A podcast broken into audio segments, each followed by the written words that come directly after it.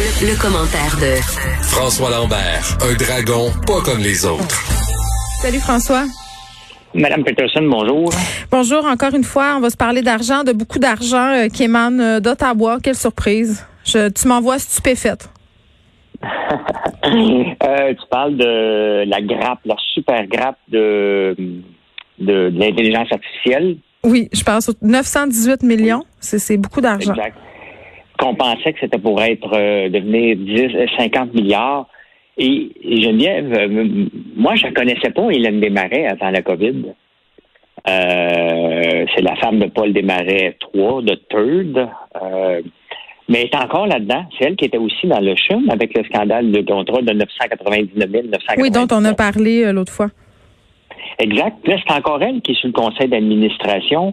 Dès qu'un peu le mot intelligence artificielle, cette femme-là, elle est impliquée là-dedans. Dès qu'il y a le mot million aussi, je sais pas si tu as remarqué. Ben oui, tu sais, à un moment donné, c'est parce que tu sais, quand quand il y a trop de hasard, c'est plus un hasard. Hein. Oh, oh, oh. comment? Tu as fait tes recherches?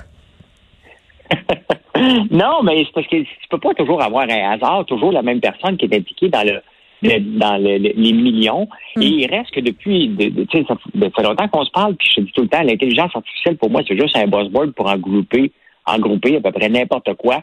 Euh, dès qu'on a besoin de millions maintenant ou d'argent du gouvernement, tu as juste à dire que tu fais l'intelligence artificielle, puis bingo. Oui, c'est comme euh, un gros foutoir. C'est vrai, puis on ne sait pas trop euh, ce dont il s'agit, en fait. Ben, tu sais, tant qu'à moi, il y a une seule sommité dans l'intelligence artificielle, c'est le docteur, euh, je, vais sûrement le massacrer comme d'habitude, mais il me semble que c'est Benjio. Euh, le gars super sympathique. On me fait signe que euh, oui. bon, tu l'as bien dit. Et, tu sais, mais il reste, là, c'est parce que là, on mélange le code, faire du code informatique avec mm. l'intelligence artificielle. C'est bon, on s'entend, lorsqu'on écrit du code, là, moi j'en ai écrit, je sais pas si tu le sais ou si tu en as déjà parlé, mais j'ai du code pendant presque 30 ans de ma vie. Je n'ai fait que ça à un moment donné.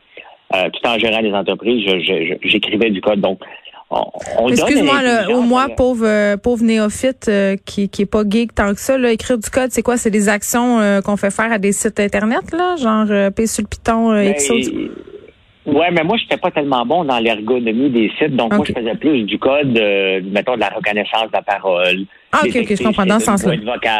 Je faisais plus du code, moi, dans le background. Et on s'entend que lorsqu'on donne du code, on donne une intelligence à une machine. on dit, OK, tu vas faire mm. ça si ça arrive, si ça arrive. Donc, c'est un paquet de si. Et là, j'ai l'impression que dès que, pour avoir de l'argent, on dit intelligence artificielle, euh, même avec le panier bleu, quand ils ont fait, là, de, quand ils ont eu le 3,5 millions supplémentaires, ils ont dit, on va faire de l'intelligence artificielle. Oui, mais c'est le mot de passe, euh, François. C'est le mot de passe qui ouvre la caverne d'Alibaba. C'est la même chose en culture. Tu as juste à écrire projet numérique dans ta demande de ça, puis tu es à peu près sûr de l'avoir. Exactement. Puis, tu sais, il y, y, a des faux trous parce que les gens ne connaissent pas ça. Et je me souviens, il y a eu la... la Souviens-toi, à Montréal, euh, il y a la cité du jeu, il y avait la grappe des jeux, il y avait la gratuité euh, électronique. Mm.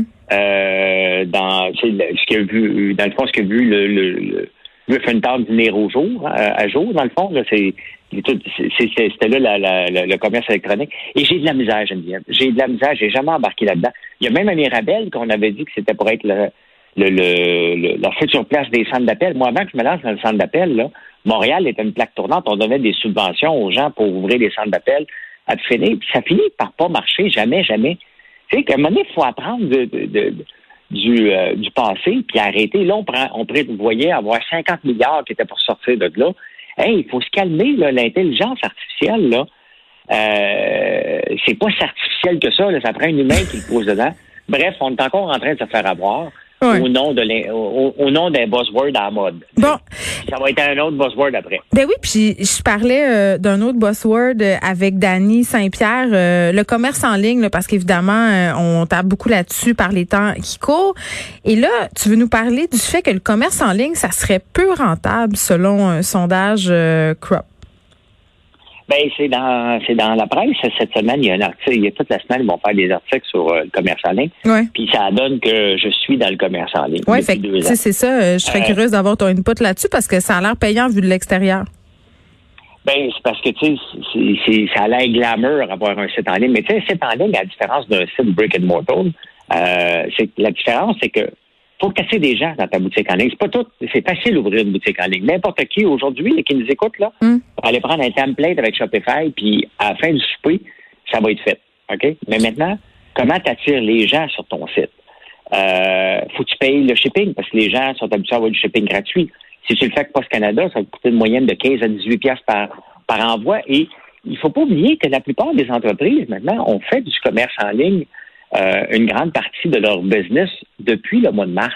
Oui. Mais n'importe quelle entreprise, parce que la seule différence que tu as avec le, le commerce en ligne de l'autre, c'est que tu n'as pas neuf employés. Tenir une boutique ouverte dans un, commer- dans un centre commercial, c'est neuf employés pour couvrir toutes les heures. Avec le commerce en ligne, tu peux en avoir juste un ou deux, ou dépendamment trois, du, dépendamment du volume que tu as. Donc, ça fait, tu n'as pas d'heure d'ouverture à gérer, tu roules 24 heures par jour, c'est différent. Tu as besoin quand même d'un entrepôt, comme tu as besoin d'un local. Et euh, les gens oublient là, qu'une entreprise, là, n'importe quelle entreprise, ça prend à peu près sept ans à créer une habitude chez les gens pour que ça devienne un commerce florissant. Ça fait juste six mois. Et on commence à faire des analyses Mais- pour dire Ouais, Ouais. c'est pas assez payant. Mais ça, c'est vrai ce que prend tu dis. Parce que, tu sais, bon, on parle beaucoup des algorithmes puis du fait qu'en ce moment, euh, évidemment, tout le monde euh, cherche à avoir sa part du gâteau là, sur le commerce en ligne. Là. Souvent, quand on achète quelque chose en ligne, en tout cas pour ma part, là, puis je suis pas un échantillonnage représentatif, peut-être tu vas me dire, mais c'est très rare que je rachète des affaires euh, euh, que j'achetais pas en temps normal sur un site. Tu comprends ce que je veux dire? C'est que j'étais déjà une cliente Ben oui. régulière de cette affaire-là. C'est bien rare que je commande sur une nouvelle boutique que je découvre puis que je le refais une autre fois. Ben non, ça faut créer l'habitude. Et ça, ça Ouais. prend. C'est sept ans que ça prend. Créer une habitude pour, en- pour, pour que ça soit gros. C'est certain que tu peux faire un buzz.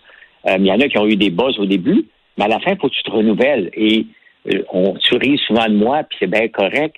Euh, tu, ben, tu te moques de moi un peu. Avec le fait que je suis souvent sur Facebook, puis sur YouTube, puis sur Instagram, c'est que je martèle le message 4, 5, 6, 7 fois par jour, non-stop. Puis c'est comme ça qu'on bâtit une entreprise, parce que sinon, tu es obligé de mettre des centaines de milliers de dollars en marketing. Et c'est pour ça que les compagnies se plaignent en ce moment. Ils pensaient que c'était pour les sauver de tout. Mais ils n'ont pas les clients qui viennent. Hmm. Ils sont pas rodés. Ça prend du type, mais ça fait deux ans que je suis rodé. Et je peux dire que ça va bien. Mais ça coûte cher faire du commerce en ligne. Puis tu charges, puis tu charges ton shipping. Tu sais, c'est pas le ne shipping charge pas gratuit. shipping. Ben non, c'est pas 5 piastres. Mais 5 piastres, si tu achètes en bas de 60. Ah, Euh, comment ça marche ça? À partir de quand on nous donne le shipping gratuit? Il faut souvent consommer au-delà de 100 dollars ou 50 dollars? Ça dépend des compagnies. Il y a des compagnies, moi, je, euh, écoute, je regarde dans toute transparence, là, Ouais. le shipping, quand tu utilises un, un courtier, comme j'utilise, coûte entre 8 et 10 dollars à peu près pour la plupart des colis. Ça coûte jamais en bas de 8. Ça coûte euh, en haut de 12 piastres parce que ça vaut la peine. Mm. C'est une commande à 500 piastres, mettons. Fait que, euh, moi, j'ai j'ai fait mon tarif. À 25 piastres, quelqu'un qui achète 25 piastres puis je charge 5 piastres de shipping, ça me coûte de l'argent. Mais est-ce que je pense à court terme, la personne est peut-être en train de me donner un test, hein? faut pas t'oublier ça, c'est que les gens, au début, là, venez te donner l'argent à quelqu'un qui ne connaisse pas une nouvelle boutique, ils iront peut-être pas te donner 500 pièces la première commande, ils vont te faire un test. Et la plupart des boutiques, ce qu'ils veulent pas faire, c'est d'absorber le, shipping au complet. Mais c'est ça, faire du, commerce. Des clients avec qui tu vas faire pas d'argent. Il y en a qui vont faire un petit peu, puis il y en a qui vont en faire beaucoup parce qu'ils vont t'acheter une grosse commande. Mm. Et c'est comme ça, faut pas te regarder chaque transaction individuelle, ce que la plupart des gens font. Mais qu'est-ce qu'on peut faire? Parce que là, euh, les solutions en ligne, quand même, on peut pas euh, on peut pas ne pas penser que ça constitue une partie de l'avenir au niveau du commerce de détail. Comment on fait pour assurer sa rentabilité? Comme dans toutes les autres entreprises. Une entreprise, on pense que ça va durer trois mois. La réalité, c'est que pour arriver au breaking point, au point mort, Mm. où tu peux dire, hey, je peux en survivre, ça prend trois ans en partant. Donc, ça veut dire qu'il faut que tu aies un peu d'argent, que tu gères du cash flow, que tu n'aies pas beaucoup de salaire. Ça va prendre trois ans. Entre trois et sept ans, c'est là que ça va déterminer, hey, je passe, je m'en vais-tu vers la gloire? Euh, je vais-tu en vivre toute ma vie ou je vais faire mettre? Oui, mais là, tu me parles, euh, mettons, euh, je sais pas moi, euh, de, de produits alimentaires, mais mettons qu'on parle de vêtements, là. Tu sais, euh, en ce moment, les gens, ce qu'ils font, c'est qu'ils commandent des vêtements en ligne, ils veulent pas les essayer, ils commandent une coupe de grandeur pour voir qu'est-ce qu'il fait, qu'est-ce qu'il fait pas. Là, tu retournes tout ça. Tu sais, c'est comme Oui. beaucoup de Ben, gestion. Les marges, sont, les marges sur les vêtements sont excellentes. Puis il y a des très beaux success stories. Il y a un gars que je suis, moi, sur Facebook. Il ne fait que ça dans la vie. Il s'appelle Phil Jones. Il y en a une autre fille que je regarde euh, qui, fait A1, elle est à Québec. Il y en a un autre, euh, ben, la superstar des maillots. euh, Elisabeth Rioux. Elisabeth Rio. Fait qu'il y a des superstars, eux autres ont compris, mais ce qu'ils font, c'est du volume. Ça te prend du volume. C'est pas en vendant deux, trois items par jour. Faut que tu calcules. Faut, comment tu peux aller chercher du 3 à 400 commandes par jour pour en faire de l'argent? C'est pas avec deux, trois commandes par jour que tu vas y arriver. Donc, il faut que tu rivalises contre les Zara de ce monde, les H&M, qui est quasiment un coursier caché dans ton buisson pour t'apporter tes pantalons, là, tellement ça va vite, puis tellement c'est pas cher. Oui, oui, mais comment tu le fais en offrant un service différent, personnalisé? Les gens, ce qu'ils veulent avec le commerce en ligne, c'est la personnalisation. Donc, si tu le personnalises, ils vont dire, regardons ça, c'est le fun. S'ils le reçoivent rapidement, ils vont faire le bouche-oreille. Puis, sept ans plus tard, ben, les gens vont dire, maudit que tu été chanceux, tu es un vrai overnight success. C'est comme ça. Et c'est comme ça dans le commerce en ligne, comme dans les autres commerces. C'est que les gens pensaient que c'est la même chose qu'en des années, aux années 2000, quand ils ont dit, il faut se faire un site web. Oh mon Dieu! Webmestre! non, mais c'est ça. Il fallait avoir un oh. site web. Puis là, on, on a plus de temps. Merci François. On va se rajasser tout ça à demain. Profession webmestre, à demain.